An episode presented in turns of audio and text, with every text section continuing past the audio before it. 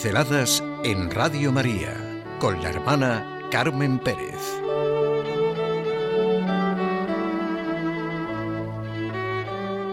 A través de hechos llenos de sentido. Los cristianos celebramos hechos tan sencillos como que Jesús es presentado en el templo. El cristiano reconoce a Dios en hechos sencillos y concretos. Tenía que parecerse a nosotros, los hijos de una familia son todos de la misma carne y sangre, y de nuestra carne y sangre participó también Jesús, nos dice San Pablo en un fragmento de la carta a los Hebreos. El hecho de que hablo se refiere al día de la presentación del niño Jesús en el templo. Como él, como María y José, han pasado por todas las pruebas que nos pueden auxiliar a los que ahora pasamos por ellas. Bueno, un paréntesis, no me voy a entretener en el diálogo nada tenso con un chico que me saludó y pretendió provocarme con simpatía. Oye, yo no creo en Dios. Me imagino que alguno de ustedes está pensando lo mismo que yo le dije. Sí, claro, tú no crees, pero él sí que ha creído en ti, porque has nacido. Es como un niño que tiene el ombligo y no viera la relación con su madre. No sabe qué significa el ombligo, pero puede preguntarse de dónde ha salido él. Siguió la conversación y al hablar de religiones, sentí la necesidad de saber qué era religión para él y de qué religión o religiones conocía algo que mereciese la pena hablar. Nada, porque en su juventud y deseos provocativos, insisto, nada tensos, pues no había un hilo conductor. Bueno, para dejar ese encuentro que se ha producido varias veces, le pregunté si sabía en qué Dios creía yo. Cuando dices que crees en una persona, que tienes seguridad en alguien, es fundamental saber de quién hablas, conocer a la persona y en quién crees. Me viene esto por lo concreto y real que es el cristianismo. El Dios en que creemos es el Dios que todos buscamos en el fondo de nuestro corazón, con nuestras afirmaciones y negaciones, con nuestras necesidades y preguntas. El Dios en que creemos es la eterna verdad, la eterna inteligencia, el eterno amor, es decir, el eterno sentido del mundo, que ha llegado a nosotros de forma real y verdadera a través de hechos llenos de sentido. Él es el sentido. Estos hechos sencillos se nos describen plenamente en el Nuevo Testamento.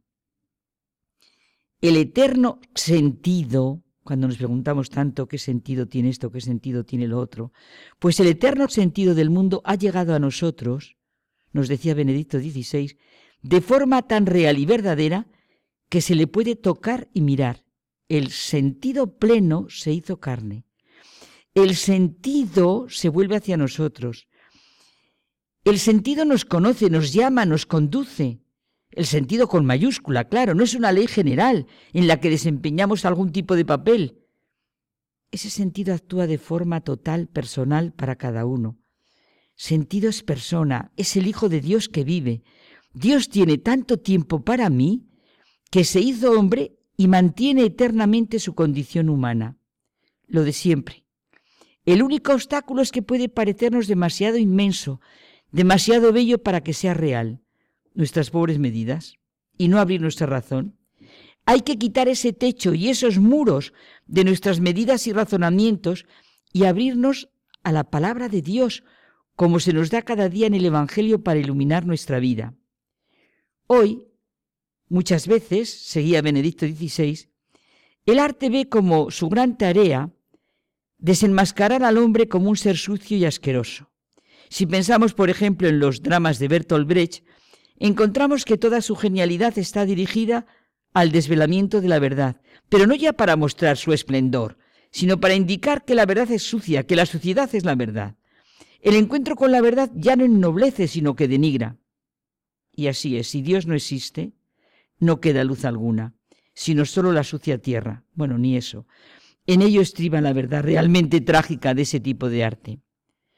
Por contraste, nosotros pensamos en la luz para alumbrar a todas las naciones a través de hechos llenos de sentido. Leamos así el Evangelio. Y en hechos tan sencillos como el que nos narra San Lucas en el Evangelio, la presentación al Señor de un niño, el primogénito, para cumplir los ritos del pueblo de Israel. Un hecho concreto, lleno de sentido, al alcance de cualquier corazón y de cualquier mente. Allí en Jerusalén estaba el anciano Simeón, un hombre honrado, piadoso, que aguardaba el consuelo de Israel, y lo aguardaba tanto que tenía fe, esperanza y confianza en que no moriría sin ver al Mesías del Señor. Toma al niño de los brazos de la madre y exclama, Ahora, Señor, según tu promesa, puedes dejar a tu siervo irse en paz, porque mis ojos han visto a tu Salvador, a quien has presentado ante todos los pueblos, luz para alumbrar a las naciones y gloria de tu pueblo Israel. También estaba Ana, mujer que servía a Dios, se acercó y dio gracias a Dios. Y lo natural, Ana después hablaba del niño a todos los que aguardaban la liberación de Israel.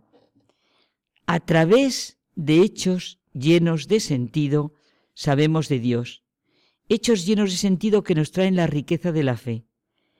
Si nuestra vida tiene sentido, tiene que ser así. Es verdad que todo esto no es, responde a nuestras medidas, como decíamos, pero es lo que anhelamos, es lo necesario, Dios con nosotros. Niño Jesús y cruz, María y José, los padres que se alegran y sufren ante la espada que traspasará el corazón. La vida real, la alegría y el dolor, la felicidad y el sufrimiento están presentes en ese sencillo hecho tan lleno de sentido. Será una bandera discutida. ¿Cómo sentimos hoy la fuerza de estas palabras? Así quedará clara la actitud de muchos corazones. Leamos el Evangelio y busquemos todos estos hechos tan llenos de sentido.